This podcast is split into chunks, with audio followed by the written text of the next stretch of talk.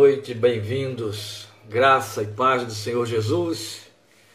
Mais uma vez estamos juntos na nossa contínua caminhada em torno da palavra do Senhor, do estudo da palavra do Senhor. E a partir desta noite, toda quarta-feira, querendo Deus, estaremos caminhando em Efésios. Então começamos o estudo da mais rica carta doutrinária do Novo Testamento. Efésios é de uma riqueza tão vasta, tão profunda, que eu seria minimamente pretensioso por achar que eu tenho como conduzir vocês no aprofundamento da carta. O que me consola, o que me deixa à vontade, o que me deixa mais disponível e disposto a compartilhar o que estudo, medito e conheço do que a palavra de Deus traz ao meu coração, é saber que este texto, como todos os outros textos que saíram da mão de Paulo, por mais profundo seja, ou como disse o próprio Pedro, de difícil compreensão, Pedro se refere aos escritos de Paulo, dizendo que são de difícil compreensão. Então, quem somos nós para termos a pretensão de dominar o ensino do texto? Mas o que nos consola é saber que esta carta foi escrita para os cristãos novos do primeiro século, aqueles que saíram mesmo da mão de Paulo na sua conversão. E aí o que me faz pensar é que uma igreja constituída na sua maior parte, pelo menos a igreja gentílica, não digo quanto à igreja judaica, mas a igreja gentílica, na sua maior parte constituída por pessoas iletradas, por analfabetos, é, se eles podiam receber um documento deste quilate, com informações desta profundidade e grandeza e entender. Se podiam estudar e entender. Porque nós não podemos, pela graça, o iluminar e o guiar do Espírito de Deus, passar por aí. Mas não podemos ter a pretensão de que vamos esgotar, de que vamos ter todas as respostas, isso não existe. Mesmo porque precisamos lembrar o fato de que, diferentemente daqueles discípulos que receberam os primeiros escritos da mão de Paulo, nós estamos distantes deles e de Paulo em dois mil anos de história, com um sem número do que chamamos de entropias, de invasões, a nível da revelação, das vãs filosofias e de tantas coisas, da parte de teólogos, de homens que até bem intencionados se corromperam, se perderam pelo meio do caminho, deturparam a palavra de Deus, criaram dificuldades e outros a esvaziaram do seu lugar sagrado. Então isso nos distancia de tal maneira que hoje impõe-se que quem para sobre o texto da palavra de Deus para estudá-lo, além de orar e buscar a face do Senhor, deve se aprofundar nele. Deve cumprir regras de interpretação para não amplificar ou não confundir ou não criar confusões que geram discípulos da ignorância, como tantas vezes tem acontecido. Os irmãos sabem muito bem que a nossa proposta com respeito às minutas da fé é uma leitura devocional do texto, ou seja, ajudar você a fazer uma leitura mais profunda para ir abaixo da letra, não mera letra. Eu lembro de um hino de salmos e hinos muito belo que eu aprendi ainda garoto na igreja Enquanto Salvador teu livro ler, meus olhos vêm abrir, pois quero ver da mera letra além, ou seja, além da mera letra, a ti, Senhor. E esse, eu gravei a letra deste cântico, que ele é belo, por sinal, por conta da singeleza desta oração e como ela é pertinente para nós. Enquanto Salvador teu livro ler, meus olhos vêm abrir, pois quero ver a da mera letra além a ti, Senhor, é meditar no teu eterno amor. Isso deve ser máxima para mim e para você. Ir além da mera letra. E além da mera letra, ver o Senhor, que é a palavra encarnada, a palavra viva. Então a proposta é essa, você sabe disso. Por isso você está aí, você insiste em, nas quartas-feiras, gastar esse tempo de estudo da palavra de Deus conosco. Mas desta vez estamos nos deparando com o que a uma voz, os eruditos, os estudiosos dizem ser o texto mais profundo das revelações escriturísticas do Novo Testamento. O mais profundo em termos de doutrinação. O crente que consegue se aprofundar em Efésios, ele tem uma bagagem inegociável na sua fé, uma segurança e uma firmeza confessional que o inferno sequer ousa chegar perto para tentar abalar. Não só, ele adquire ferramentas para fazer a avaliação da confissão evangélica destes dias, para não se deixar enganar, para filtrar tudo que ouve, tudo que lê, cantado, dito, pregado, orado, pronunciado dos púlpitos. Porque se existe algo de que eu e você necessitamos como crentes desta geração, deste tempo que se já não for o tempo da apostasia, nos prepara para ele, aquilo que precede a vinda do Senhor Jesus, como Paulo profetizou, é, é filtro, é termos filtros, é termos discernimento. Mesmo porque estamos convivendo, estamos inseridos no contexto de uma igreja que, por mais que se ufane muito espiritualizada pelos seus jargões, por suas palavras de ordens, é rasa. Nunca foi tão rasa, porque ela saiu do centro desta revelação. Meus irmãos, na introdução do estudo de Efésios, há duas coisas prioritárias que eu preciso dizer aqui. Uma, talvez então três, por causa dessa que eu acabo de citar como uma, que eu já citei tenho repetido, vou repetir outras vezes. O que fazemos é uma leitura devocional, uma leitura mais profunda. A outra coisa que eu quero explicar para vocês é de ordem técnica, é o fato de que eu já tinha dito isso semana passada, anunciando a retomada dos estudos hoje. Não faremos mais, a partir desta quarta-feira, o que vínhamos fazendo quando estivemos estudando Atos e Filipenses. Minuta da fé de 30 minutos. Não vou ameaçar você dizendo, ó, oh, você vai ficar sentado aí, eu vou esgotar assuntos. Não se trata disso. Há uma objetividade. O que eu quero dizer é que eu não vou me prender a 30 minutos, como aconteceu em várias ocasiões quando estudamos é, Atos e quando estudamos Filipenses eu extrapolei aquele tempo de 30 minutos. Primeiro que o compromisso é meu, ninguém impôs isso sobre mim, é apenas respeitando o canal lá do YouTube, para onde o pastor Fábio depois transfere a nossa live. Mas a questão aqui é que Efésios, por conta da profundidade da sua informação e da sua riqueza, se eu for atropelar, se eu for aglutinar a informação, nós vamos empobrecer, não vale a pena fazer essa caminhada que estamos querendo fazer. Então não posso aglutinar. Mas não é só isso. É que para não ficar muito é, é, é, multipartida, muito quebradinha, a gente precisa se estender um pouco mais em cima de alguns argumentos, para fechar os argumentos quanto possível, para não ficar quebrado demais. Você vai ver que hoje não iremos além do versículo 2 do capítulo 1. Não há como ir. Não é que, ou oh, a gente pode passar um tempo enorme aqui, não é esse o propósito. A questão está no fato de não perder objetividade, então não ir além do versículo 2 do capítulo 1, não perder a objetividade e extrair o máximo que podemos do texto.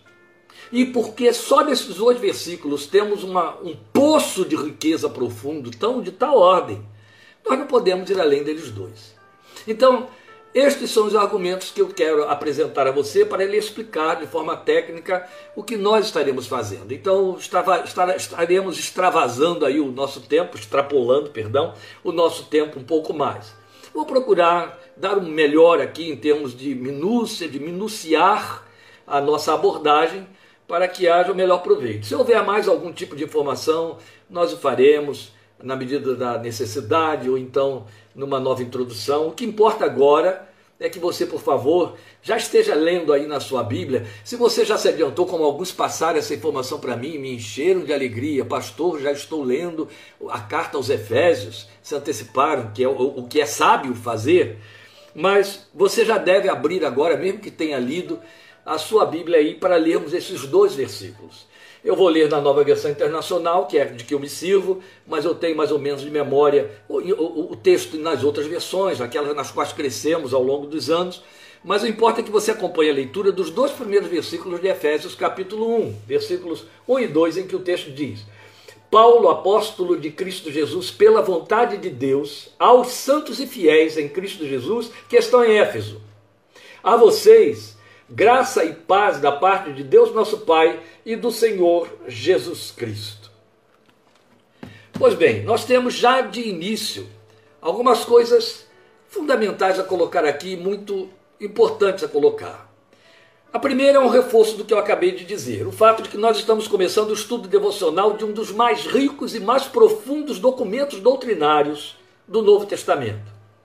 Então, nós vamos partir para a análise de um texto que não é simples. Nenhum texto é simples, mas a profundidade de Efésios fala por si mesmo. Depois, o fato de que é, esta carta é por demais atraente e por conta disso não falta um incontável número de comentários desenvolvidos a partir do seu texto, muito bem abalizados, com estudos muito pertinentes, com exegese adequada na sua maioria.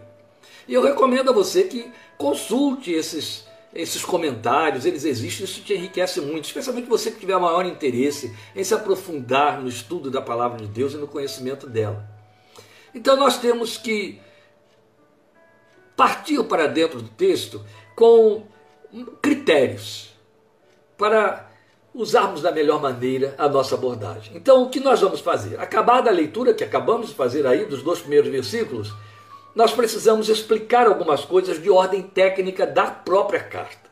Veja, em algumas versões, é o caso da minha, não sei se na sua tem, há uma notinha de rodapé depois da palavra Efésios, onde na, rotinha de, na notinha perdão, de rodapé o tradutor, os versadores, eles puseram essa informação. Alguns manuscritos mais antigos não trazem que estão em Éfeso. Isso aqui é muito importante para a gente abordar no estudo da carta. Ela tem esse título aí no cânon. Efésios. É assim que é o título dela. E quando você lê o primeiro versículo, o que ele está dizendo aí é exatamente isso. Paulo, aos santos e fiéis em Cristo Jesus que estão em Éfeso. E o que, que acontece?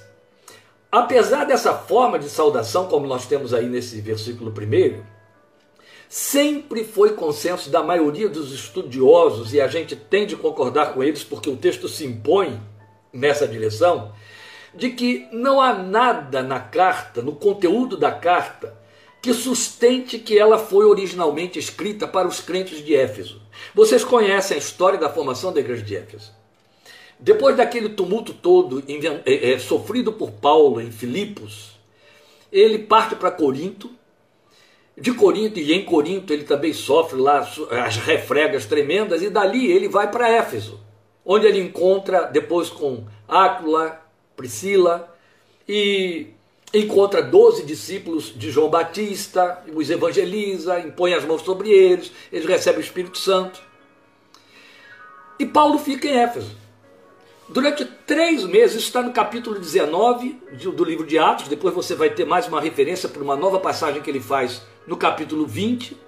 O capítulo 18 de Atos também já tinha mostrado que Paulo tinha dado uma volta lá por Filipos, não é? Mas o que você tem aqui é que ele passa naquela, naquela cidade onde ele nem de perto sofreu as refregas que ele vivenciou, como prisão em Filipos e espancamento público. Ele passa naquela cidade com muita leveza. Três meses ficou dentro das sinagogas. Depois, porque os, os judeus então rejeitaram o ensino, ele se apartou deles com seus discípulos e ficou numa escola de um homem chamado Trajano, ensinando por mais de dois anos, diariamente se reunindo com os crentes de Éfeso e ensinando ali a palavra de Deus e toda a doutrina do reino. Não foram poucos dias, meus irmãos. Imagine você ter uma escola dominical, que é escola secundal, terçal, quartal, quintal, sextal, sabatina, sabatal, todos os dias, por duas horas sentar aos pés do apóstolo, que era o homem que recebeu, como ele diz aqui no capítulo 3 desta carta, a revelação do mistério da, da graça que foi que alcançou os gentios, todos os dias, sentado ali estudando com eles.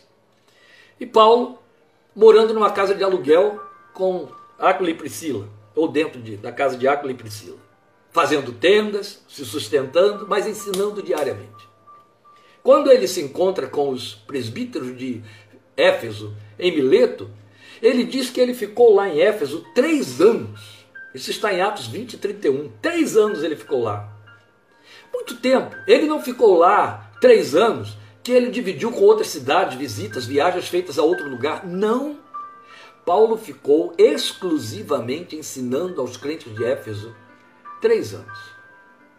Pois bem, qual é o estilo de comunicação de Paulo cada vez que ele escreve uma carta direcionada a uma igreja?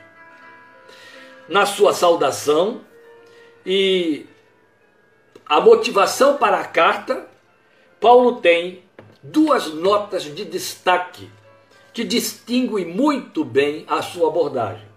A primeira é que ele escreve cartas de caráter muito intimista. Ou seja, quando ele escreve uma carta a uma igreja de Roma, quando ele escreve uma carta a uma igreja de Corinto, quando ele escreve uma carta a uma igreja de Filipos, quando ele escreve uma carta a uma igreja de Tessalônica, ele cita seus amigos por nome, ele cita famílias inteiras, às vezes uma lista de crentes com, com os quais teve convívio muito estreito, muito chegado. A outra razão é que a carta sempre era motivada por assuntos pertinentes àquela igreja.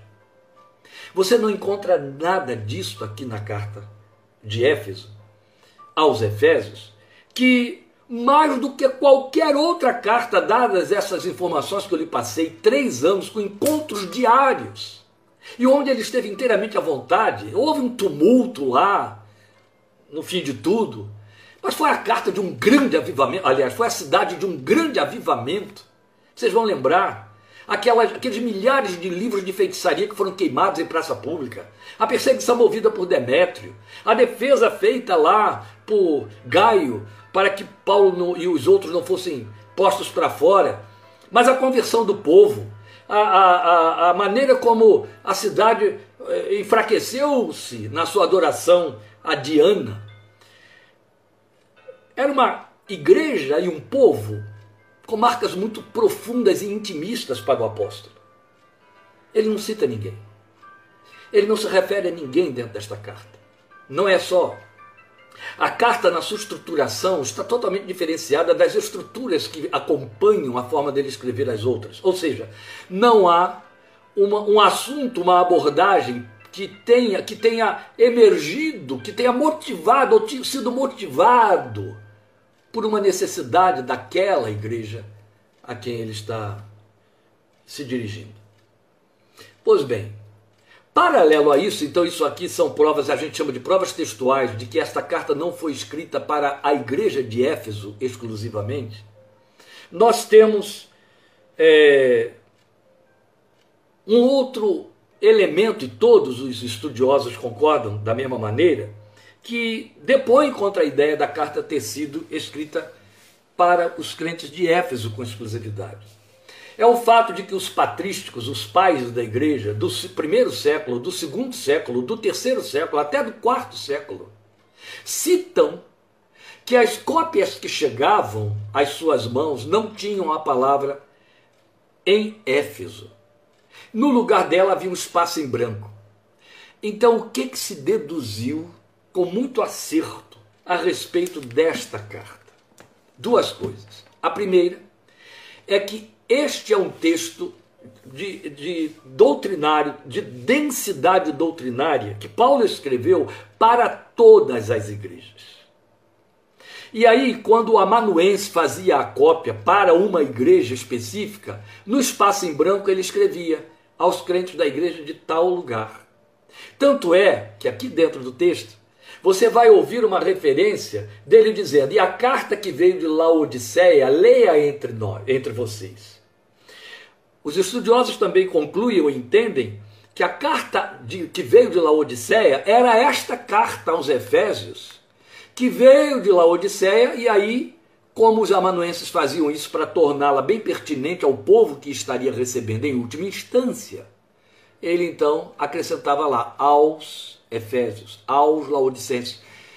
Pois bem, cópias posteriores ao quarto século começaram a aparecer trazendo só a expressão aos Efésios, aos Efésios, aos Efésios. Por quê? O que se entende?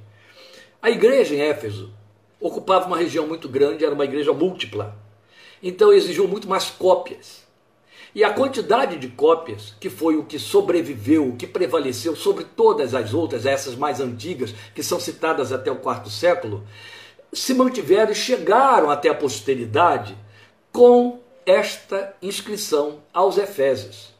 Daí, os tradutores, os versadores, colocaram o texto no título, o título do texto, perdão e ficou valendo como sendo carta escrita aos crentes de Éfeso. Não resta dúvida de que os que não querem fazer essas avaliações, analisar nada disso, eles colocam mesmo que foi escrito aos crentes de Éfeso, aí faz uma associação entre é, é, a carta e aqueles irmãos, e não dá, essas duas coisas não encaixam, mas eles fazem, a gente respeita isso aí. Por que, que é importante saber que a carta não foi escrita com exclusividade aos crentes da cidade de Éfeso? Por duas razões. A primeira está no fato de que o conteúdo da carta, então, se prova como sendo densamente doutrinário, tem o propósito de ensinar a igreja no todo e de todas as gerações a respeito das verdades inegociáveis ou o que nós chamamos de valores absolutos da fé, valores absolutos de Deus. A outra razão é que para nós é muito importante saber de uma carta, assim como todas as cartas, todas as escrituras, especialmente no Novo Testamento, elas têm absoluta validade para nós, para os crentes de todas as épocas, esta mais do que qualquer outra, já que foi escrita com esta intenção de alcançar os crentes de todos os lugares e épocas. Ela é muito nossa, então. Ela é muito para nós, então. Posto isso, e isso aqui entra em caráter de, de introdutório, técnico, em cima da, da nossa informação, nós vamos é, atentar para os conteúdos. Vamos nos ater então a alguns detalhes de realce nessa saudação que você tem aí nos versículos 1 e 2. Veja, nós temos algo de, que é muito importante salientar, e eu quero é, é, é, frisar muito isso aqui, é o fato de que o apóstolo Paulo, quando escreve, abre a sua carta aos Efésios, mas ao longo dos seis capítulos da carta, ele tem como preocupação ou intenção ou propósito fazer uma centralização da nossa visão espiritual na pessoa do Deus eterno, a primeira pessoa da Trindade, Deus e Pai de nosso Senhor Jesus Cristo. O que você vai perceber no estudo da carta é que Paulo trabalha seu argumento de maneira a fazer com que a sua fé se volte toda para a fonte dela, que é o Deus eterno, aquele que se revelou a Moisés lá no Velho Testamento, na sarça em Horeb. O Deus e Pai do nosso Senhor Jesus Cristo. Por que, que é importante você saber isso? Bem, aí eu pego carona nas argumentações de homens de peso. E isso é muito importante aqui para nós. Por quê? Veja, Martin Lloyd Jones, doutor Martin Lloyd Jones, médico inglês que foi pastor por 37 anos no Tabernáculo de Londres, para mim, de longe, o comentarista mais abrangente e mais profundo desta carta, de longe. Não encontrei ninguém até hoje que o superasse, embora a gente encontre coisas muito belas por aí, mas ninguém conseguiu superar o estudo e a profundidade com que o reverendo Lloyd Jones é, abordou esta carta, assim como Romanos também, mas muito especialmente aqui em Efésios, ele se superou. Então chama a nossa atenção é, é, o, o, fato de que nela, é ele quem cita isso, o Dr. Lloyd Jones, mais do que em qualquer outra carta, nesta aqui, Paulo torna evidente para nós a preponderante centralizadora pessoa de Deus Pai, o Deus eterno. Ele mostra o Deus eterno, o Deus e Pai de nosso Senhor Jesus Cristo, como a causa única de todo o propósito redentivo, o centro da nossa existência e fé. E aí vale, já adiantando aqui, como reforço disso aí, reforço do argumento da carta, reforço do argumento do, do Dr. Lloyd Jones, que o Senhor Jesus deixou muito claro na sua oração em João capítulo 17, que nós pertencíamos a Deus Pai e ele nos deu ao seu Filho. Depois você vai encontrar Pedro e em Apocalipse aqueles coros de adoradores exaltados, revelados, é, é, glorificados, ao adorarem o Cordeiro, dizerem com ênfase: compraste para Deus homens que procedem de toda tribo, língua, povo e nação. Pedro vai dizer que nós somos propriedade exclusiva de Deus. Foi assim que Jesus disse: eles eram teus e tu os deste a mim. O que Paulo faz aqui em, em Éfeso, Efésios, e que eh, o Lloyd Jones então acentua, é chamar a nossa atenção para esse pertencimento. O fato de que todo o plano que foi elaborado na redenção, na, na eternidade, visou nos alcançar para Deus. O preço que Jesus pagou na cruz do Calvário ao morrer ali, ao derramar sua vida no seu sangue, foi comprar, resgatar você do grilhão do pecado, das garras de Satanás para Deus. Quando eu pregava numa fábrica aqui no interior de São Paulo, uma vez por mês, eu pregava mensagens exclusivamente evangelísticas. Era sempre um grupo formado, na sua maioria, por pessoas não evangélicas, pregava mensagens evangelísticas. E eu gostava de contar para eles, de tempo em tempo, repetir uma historieta que você que teve o privilégio de frequentar jovem, escola dominical, ou que ouviu os seus filhos aprendendo em escola dominical, ouviu essa história se repetir muitas vezes. É uma fábula que ilustra o plano da redenção, mas com uma verdade tão linda, ela é tão cheia de beleza e de graça, que vai ilustrar muito isso que nós estamos dizendo aqui. Lembra a história do barquinho que o menino ganhou? A história diz que o menino tinha um barquinho de madeira que ele amou de paixão.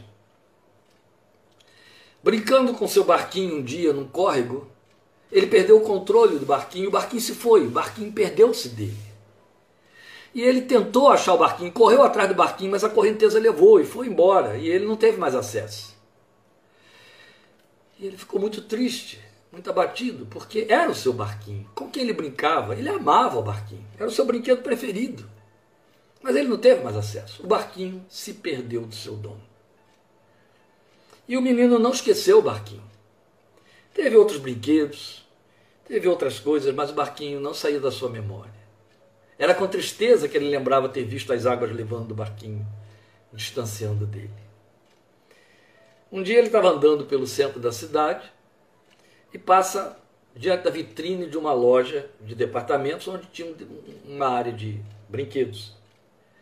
Ele olha tem um barquinho lá igual ao barquinho dele, igualzinho, bonito, pintado, tinta fresquinha, posto à venda. Ele olhou, lembrou do seu barquinho na mesma hora. Aí ele olhou, ele viu o preço, viu que era caro.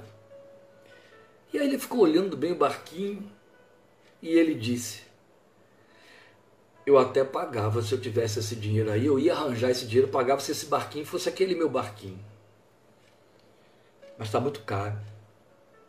Aí olhou bem, prestou bastante atenção e viu detalhes que só ele conhecia daquele seu barquinho. Que a tinta que foi colocada em cima não conseguiu cobrir. Ele identificou o barquinho onde ele deixou suas próprias marcas quando ele foi o dono do barquinho e disse: É o meu barquinho. Está todo transformado, está todo enfeitado, está cheio de coisas que colocaram em cima. Mas é o meu barquinho.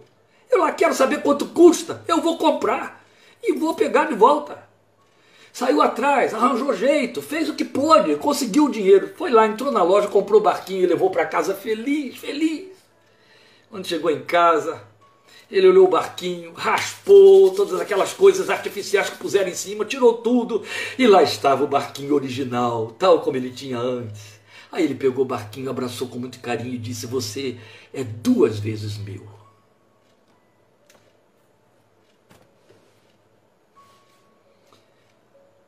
Paulo escreve esta carta para te dizer isso. O Deus eterno a Bíblia diz aqui em Efésios capítulo 2, versículo 10, que ele nos chamou dos dias da eternidade, nos chamou à existência porque pensou em nós nos dias da eternidade e preparou obras para que nós viéssemos a realizá-las em Cristo Jesus. Mas nós nos perdemos dele.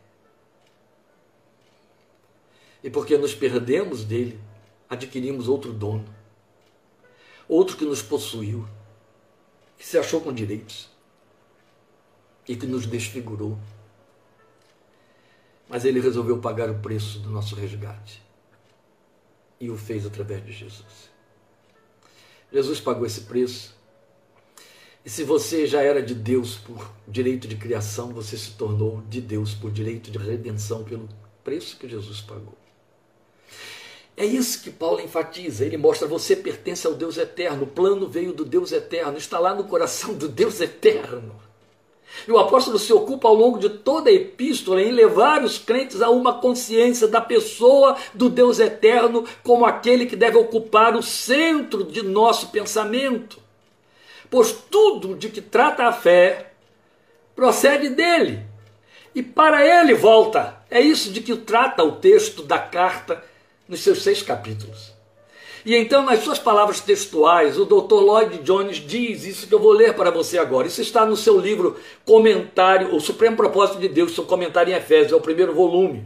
Ele diz assim na página 13: A Bíblia é o livro de Deus, é uma revelação de Deus, e o nosso pensamento sempre deve começar com Deus.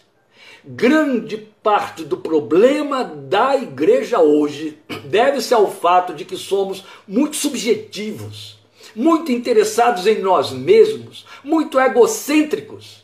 Esse é o erro peculiar ao presente século. Ele, quando escreveu isso, foi na década de 50, meus irmãos, é, na metade dela eu estava nascendo. Tendo nos esquecido de Deus e havendo nos tornado tão interessados em nós mesmos, tornamos-nos miseráveis e infelizes e passamos o tempo em frivolidades e misérias. Ele está falando para crentes. Como Paulo escreveu esta carta para crentes. Não confunda e não esqueça isso nunca. Ela foi escrita para a igreja, aos santos e fiéis que estão em do princípio ao fim, ele diz, a mensagem da Bíblia tem o propósito de levar-nos de volta a Deus, humilhar-nos diante de Deus e habilitar-nos a ver a nossa verdadeira relação com Ele. E esse é o grande tema desta epístola. Ela nos põe face a face com Deus, com o que Deus é e com o que Deus fez e faz. E é sobre este trilho que nós vamos palmilhar esta grandiosa carta à fé e para a fé e já vamos começar. Então veja, o que ele vai descortinar para nós aqui já no primeiro versículo é que a vontade de Deus é a causa. E é importante salientar isso aqui, veja, Paulo, apóstolo de Cristo Jesus, pela vontade de Deus. Depois ele vai trazer esses reforços todos a partir dos versículos 3 e 4. Mas aqui ele já começou a dizer: Eu sou apóstolo pela vontade de Deus. O que importa para nós é entender e saber aquilo que o, Lloyd Jones chamou de frivolidades e misérias da nossa maneira de, de viver a nossa fé, é que nós tratamos com Deus como se ele fosse Papai Noel. Como se ele fosse aquele Deus paternalista, aquele pai paternalista, obrigado e, e existindo e, e subsistindo na forma de Deus para suprir nossos desejos, petições e carências. Não, não, não, não, não. Ele nos dá por causa da graça. Tudo que você recebe é por causa da graça. Mas a sua relação com Deus não pode ser feita nessa base. A nossa relação não foi estabelecida nessa base. A minha existência é para Deus, não é Deus que existe para mim. É diferente. Eu vim depois, ele é o primeiro, amém? Não é fato? Pois bem, eu sou o secundário, eu sou a criatura, tornado filho para atender ao propósito de Deus. Ele vai falar disso aqui a partir do versículo 4 extensivamente. Há um propósito pelo qual fui criado, há um propósito pelo qual eu fui redimido, e esse propósito não morre em mim. Esse propósito começou em Deus e volta para Deus. Olha, meu irmão, olha, minha irmã, em nome de Jesus, presta atenção nisso. Você só é crente para que Deus usufrua alguma coisa da sua conversão. Para Ele.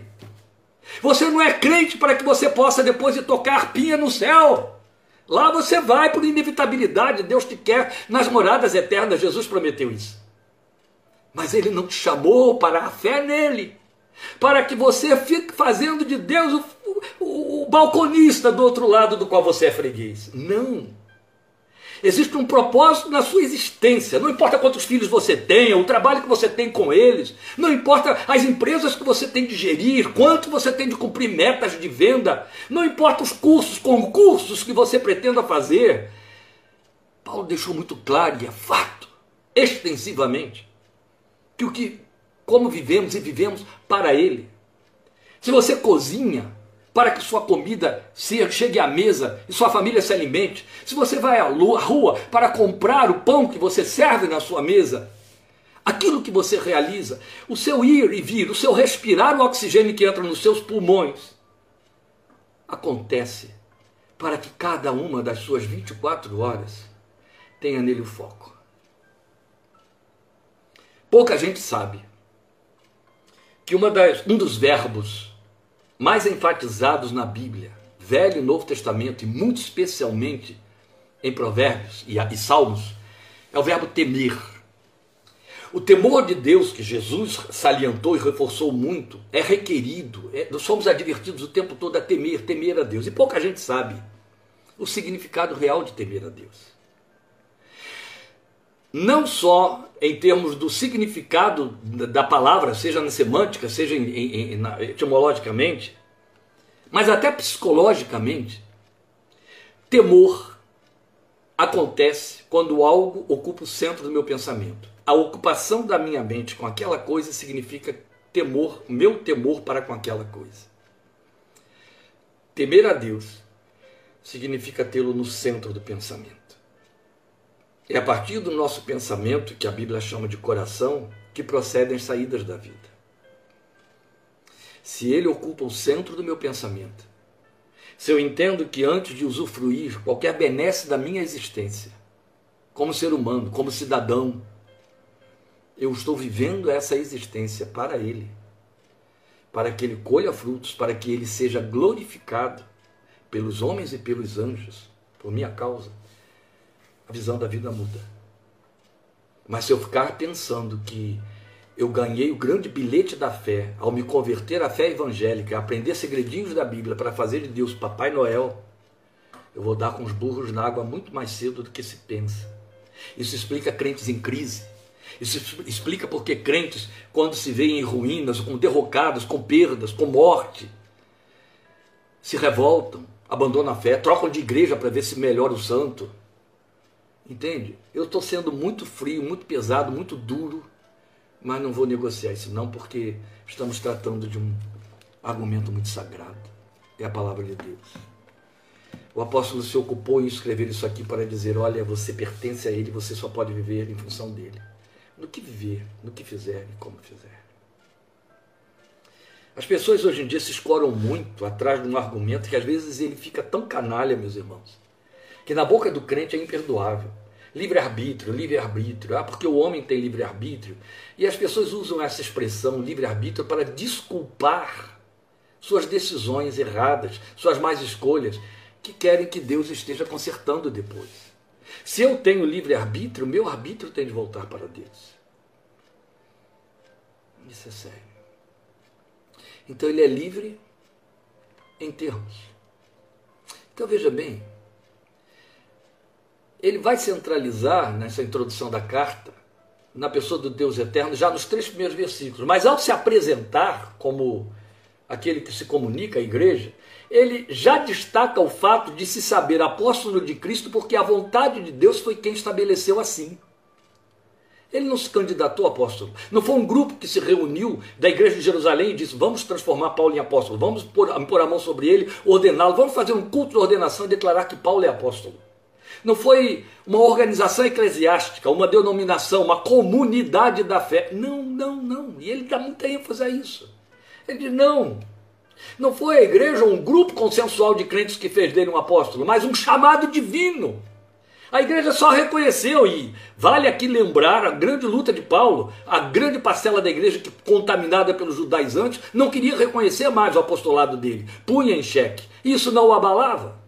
Ele estava absolutamente convicto de uma coisa: é pela vontade de Deus que eu sou o que sou. É pela vontade de Deus que eu ocupo esse ministério, que eu sou um apóstolo. Há um chamado divino. E eu fui chamado por Deus para cumprir a vontade de Deus. Então, traduzindo em palavras mais práticas, Deus o quis e o fez apóstolo de Cristo. O que é importante para a gente saber é que isso não morreu com Paulo, não se definiu apenas no apostolado de Paulo. A partir do versículo 3, você vai ver que essa mesma vontade determinante soberana se manifestou na minha vida e sobre a sua vida. Quer você tenha título, lugar, posição ou não na comunidade eclesiástica.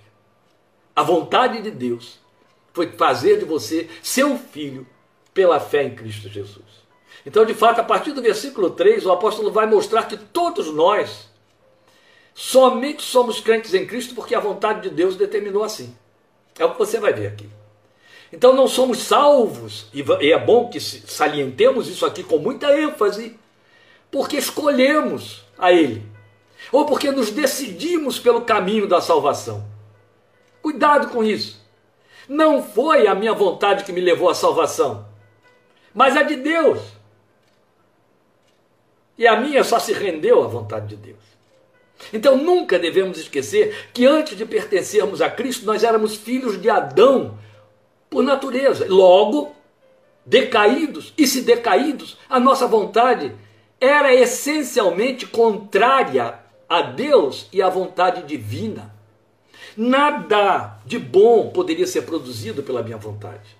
Ou se, se a minha vontade pudesse produzir algo bom, porque produz de fato, há pessoas bondosas no mundo que não têm temor de Deus, mas são bondosas. É uma questão de caráter, formação, moral, princípios morais universais. Mas ela não tem poder de me fazer reconhecer pecador e o Deus Salvador que se manifestou na pessoa do seu filho para me redimir para me tornar santo, para querer me levar a uma vida de santidade. Não, não existe isso. Não, hipótese alguma. Então não se tratava de uma vontade que ignorava a existência da vontade de Deus, sobre a qual então veio a refletir e aí se decidiu a seu favor. Mas, não, pelo contrário, era uma vontade contrária, inimiga, rebelde. A nossa vontade decaída jamais teria poder de optar pela divina. E se alguém tem dúvida a respeito disso, basta ficar fraco na fé que, que lhe acontece quando você enfraquece? Satanás ganha espaço, sua carne ganha espaço. Qual é a, a consequência? Desobediência, pecado, meter os pés pelas mãos, tristeza, segundo Deus. Não é verdade? E estamos falando de vidas convertidas em cujo coração o Espírito Santo habita. Se meu coração que o Espírito Santo habita não me guarda de cair, como que a minha vontade perversa, a minha vontade que não vinha sob influência do Espírito de Deus, mas era da natureza adâmica, e escolher a Deus como Senhor e obter por conta disso a salvação. Não. A nossa, é nessa consciência aguda da vontade soberana e determinante do Deus eterno que o nosso coração descansa. Jesus deixou isso muito claro quando ele fez aquela declaração clássica em João 15,16: Não foram vocês que me escolheram. Oh, meus irmãos, ele não precisava ter dito mais nada. Se Jesus parasse nesta primeira fraseologia, não foram vocês que me escolheram, ele já teria nos derrubado com essa história de minha vontade, meu livre-arbítrio. Não, ele declarou textualmente: não foram vocês que me escolheram. E aí ele dá uma, um reforço que cala qualquer tentativa de contra-argumentação. Ele usa um advérbio de negação, ele diz, pelo contrário. Oh, meu Deus. Aí não tem mais como argumentar. Pelo contrário, eu é que escolhi vocês. E designei ou nomeei vocês para que vão, deem fruto, e o fruto de vocês permaneça, a fim de que tudo que vocês pedirem ao Pai em meu nome ele possa atender, ou ele atenda. Observe, nessas duas fraseologias, a primeira e a segunda linhas de João 15,16, calam-se todos os argumentos pretensos de homens que acham que dentro deles conseguiram produzir uma obra chamada vontade de ser filho de Deus e salvo. Não foram vocês que me escolheram, pelo contrário, eu escolhi vocês. E glória a Deus que é assim, porque isso me traz absoluta segurança. Não dependo da minha vontade para estar com Ele e ser dele. Eu dependo da dele, aquele que disse: de maneira nenhuma lançarei fora. todo que o Pai me der virá a mim, e o que vem a mim, de maneira nenhuma lançarei fora. Aleluia, amém. Você pode dar glória a Deus aí, você pode olhar para dentro de si mesmo e dizer: Obrigado, Pai, obrigado, Pai, obrigado. Eu estou seguro em Ti. Não importam minhas fraquezas, minhas desditas, Tu não desistes de mim. Tua vontade realizou. Aleluia! Aleluia! Aleluia! É isso que Paulo está dizendo aqui, amados. Nós vamos nos aprofundar nisso aí. Eu estou só nas primeiras linhas das citações do texto e hoje não vou muito além, mas eu vou ficar nas primeiras linhas. Mas com isso você já tem percepção do que nos aguarda aqui dentro. Glória a Deus! Então, na verdade, é importante a gente saber uma coisa aqui que eu quero ressaltar para os irmãos. Em cima desse texto de João 15,16, em que Jesus diz: Não foram vocês que me escolheram, fui eu que os escolhi. Pelo contrário, fui eu que escolhi vocês. O que isso salienta para mim e para você é que a mesma soberania que deu ponto de partida para a fé continua soberana sobre as circunstâncias da vida de fé. Aleluia! Oh, como eu queria que você gravasse isso no seu coração, meu irmão. E teria valido a pena todo esforço aqui em cima de Efésios 1, um. A mesma vontade soberana de Deus, que deu o ponto de partida para a sua fé, ela continua soberana sobre as circunstâncias da vida de fé. Entende? Isso quer dizer que ele continua o seu programa. Ele continua engendrando coisas. Ele continua consentindo, permitindo, fazendo, criando coisas para produzir em nosso coração uma fé confessional que o agrade que frutifique para Ele. Eu gostaria que você, depois de estar ouvindo estas coisas aqui, chamasse seu amigo, seu companheiro, chamasse o seu, seu esposo, seu cônjuge, seus filhos, os irmãos na fé, ligue para sua comadre espiritual, existe isso, não sei, estou inventando. Ligue para sua prima, ligue para sua, ligue para seus amigos e diga, vamos ouvir as quartas-feiras o estudo em Efésios. Vamos crescer na graça e conhecimento do Senhor Jesus. Temos coisas ricas ali. Pois bem, ponto que eu vou abordar agora, e eu sei que eu já estou em 45 minutos, estou preocupado não. Você está? Se você tiver, não tem problema não, porque você vai, isso vai ficar gravado, você vai poder ouvir depois tudo de novo. Aí você pode ouvir capítulo, não tem problema não. Mas eu vou seguir aqui um pouquinho mais para não ficar tão, tão micropartido, como eu disse. Mas agora a gente pode ter, a partir do versículo 2, a graça entrando em cena. Primeira vez que ele evoca a palavra graça, ele põe ela aí no versículo 2, a gente tem que parar nela um pouquinho. Depois disso eu vou liberar você, deixar você dormir em paz. Veja, você, ele vai mencionar a graça aí no versículo 2, como nós lemos, a vocês graça e paz da parte de Deus, nosso Pai. Mas depois nós vamos ter que voltar ao versículo 1. Mais lá para frente. Hoje eu acho que não vou ter mais como fazer isso, mas voltaremos lá porque temos dois pontos importantes a considerar ali. Mas no momento é hora de introduzir a graça aí. Graça e paz da parte de Deus, nosso Pai e do Senhor Jesus Cristo. Veja, a graça que Deus manifestou em Cristo foi a via de acesso à paz com Deus por meio de Cristo. Ó, graça e paz da parte de Deus, nosso Pai, e do Senhor Jesus Cristo. Ele usou primeiro a palavra graça. Então eu vou repetir. A graça que ele manifestou em Cristo se tornou a via de acesso para termos paz com Deus por meio de nosso Senhor Jesus Cristo. É o que você vai ler em Romanos 5.1. Justificados, pois pela fé temos paz com Deus por nosso Senhor Jesus Cristo. Se você avança no capítulo 5 de Romanos, no capítulo 8 de Romanos, você vai encontrar Paulo dizendo que Deus depôs as armas dele contra nós. Se você vai para Colossenses capítulo 2, de igual maneira você vai encontrar Paulo dizendo que a, a, a, os, os, os, os argumentos, os documentos, a carta escrita que ele tinha contra nós, ele rasgou e pregou na cruz. Isso é lindo. Eu amo ouvir Paulo fazer esses discursos por causa da paixão com que ele escreveu. Imagina a paixão com que ele falava na escola de Trajano ensinando aos crentes. A paixão com que ele falava em Corinto e em Roma, em, Roma, e, em Filipos. Meus amados, a verdade é que ele está mostrando aí para nós que a graça abriu as portas da paz. Havia uma inimizade entre nós e Deus. E havia uma inimizade de Deus para conosco, sabe? Aquilo que aconteceu lá no Éden fechou o coração de Deus para a humanidade. Quando ele declarou, quando ele amaldiçoou a raça adâmica, dizendo: certamente você morrerá. Ali ficou estabelecida a inimizade.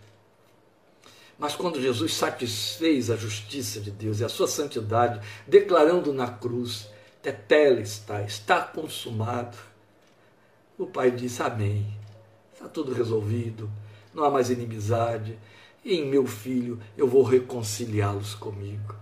Eu vou, estou citando 2 Coríntios capítulo 5, eu vou rasgar a carta que eu tenho contra eles. Em Romanos, Paulo diz: Eu vou depor as armas que eu tenho contra eles. Justificados pela fé, a graça fez isso. Temos paz com Deus. O que, que a paz com Deus possibilita? Intimidade, vida de filho com pai. vida de filho com pai. Eu estou vivendo isso tudo de novo. Quando você é pai de crianças, e a Bíblia nos mostra como crianças, sabia disso, né? Veremos isso aqui mesmo em Efésios, é tão bonito. Na, aos nossos olhos, Jesus é o Filho e nós somos as criancinhas de Deus. Eita, que coisa difícil para a nossa cabeça, né? Mas está escrito, foi a revelação. Então, quando você é pai de criança pequena, você é o centro do pensamento delas. É, é a figura dominante. Te procuram o tempo todo, querem junto, querem sua atenção, querem seu elogio, quer. Pois bem, elas ficam adultas, elas vão criar suas famílias. Vão... Agora, uma me devolveu aí essa alegria me trazendo um neto. É tão bonitinho ver ele chegar em casa. Boboi, Boboi, ele já sai procurando onde está o boboi dele. Boboi sou eu, bobô, vovô bobo. Acho que ele juntou as duas palavras e conseguiu eh, eh, fazer a ideia perfeita. Boboi, boboi, ele está me procurando. Porque ele quer essa intimidade. Ele não precisa brincar comigo, às vezes nem brinca. O negócio dele é a avó mas eu estou por perto, ele me quer ali, ele quer saber que eu estou ali junto, olhando para ele, prestando atenção nele. A paz com Deus nos colocou nessa condição de crianças diante do Pai, que tem liberdade de acesso a qualquer momento. Conheci um pastor de Brasília, com quem eu privei apenas algumas horas numa tarde de domingo, numa manhã e tarde de domingo. Era muito interessante, gente. Aquele homem conversava com a gente, etc., idoso já, conversava com a gente, ou se almoçava, ou estava fazendo qualquer coisa. E de vez em quando ele dava uns suspiros, uns suspiros é, sonoros, em que ele dizia só isso o tempo todo: Meu pai. Faz a coisa, conversa com a gente. Ô oh, pai. Meu pai. Ô oh, pai. Marcou muito. Estava conversando com a gente, falando assim, de vez em quando, encosta para um cantinho, olha para o outro lado. Meu pai. a graça nos trouxe paz. Sem manifestação da graça não haveria lugar para nós termos paz com Deus.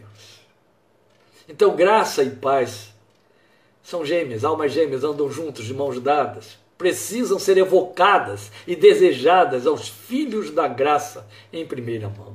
Entende?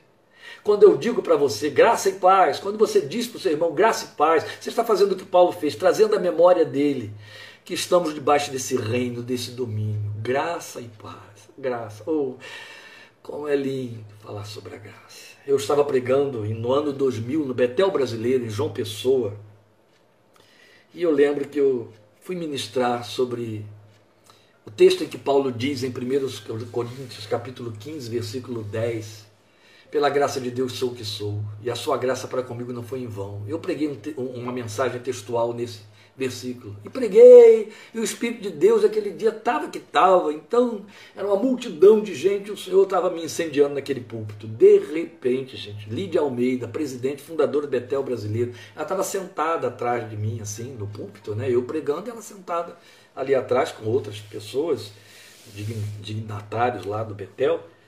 De repente, a mulher vai para o chão, bate o joelho no chão, põe a cabeça no assento da, da cadeira e começa a glorificar e glorificar. Glória, glória, glória a ti pela graça. Obrigado, Deus, pela graça. E não resiste, ela prorrompe em adoração e louvor.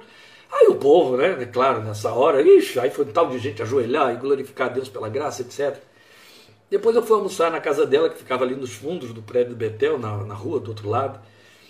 E eu me lembro dela dizer, na hora do almoço, ainda impactada pela emoção que sentiu naquele momento, ela dizia: Eu não posso ouvir sobre a graça. quando eu ouço uma pregação sobre a graça, eu sou arrebatada. A graça me apaixona, a graça me, me estremece por dentro e eu não resisti hoje de manhã. A graça é o ponto que permite o acontecimento de tudo que diz respeito à vida espiritual e à nossa vida de comunhão com Ele. Como favor divino que não merecemos, ela nos permite alcançar o que não merecemos.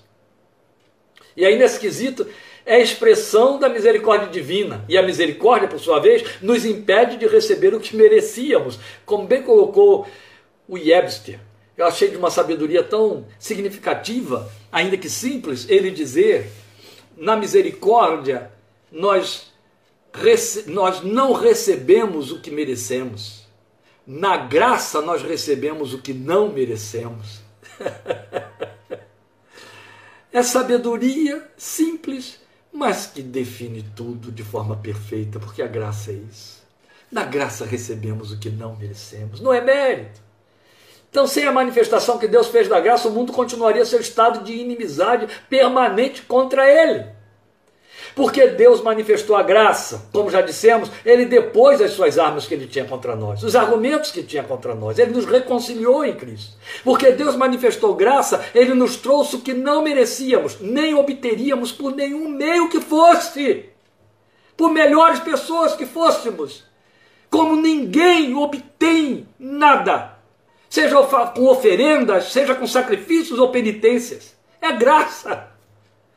Nada que eu possa oferecer a Deus será melhor do que a minha justiça, que é trapo de imundícia aos seus olhos. Então só a graça.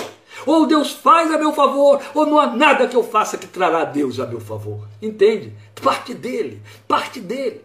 Então, porque Deus manifestou graça, a paz se fez presente. E aí ele nos deixou à vontade para nós entrarmos na sua presença, na casa de Deus, como o Salmo 23 diz para nós. Mas a saudação, essa que temos aí em 1, 2, ela significa, além de desejo, cujo propósito é nos levar a manifestar graça e paz, um lembrete.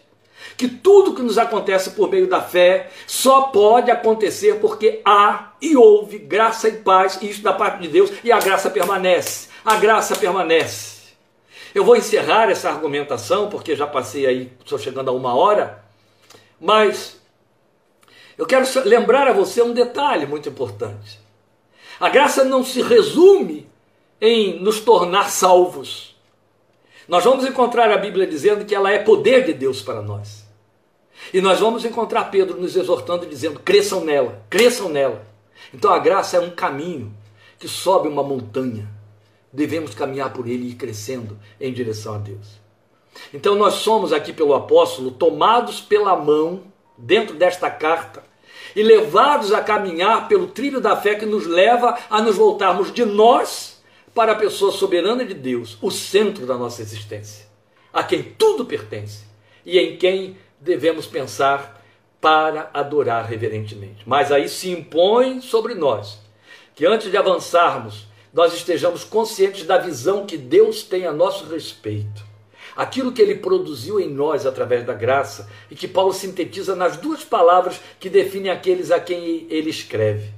Os crentes de todos os tempos, ele os chama de santos e fiéis. Por isso eu disse que voltaremos ao versículo 1, mas quarta-feira que vem, querendo Deus, hoje eu não vou abusar mais de você, vou liberar você para sua janta e seu descanso.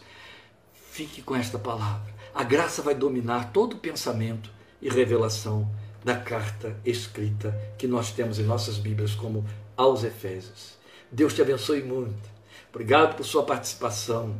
Compartilhe esta mensagem. Chame os fracos na fé, chame os fortes na fé, chame os seus amigos, chame os não crentes para participarem deste estudo em Efésios.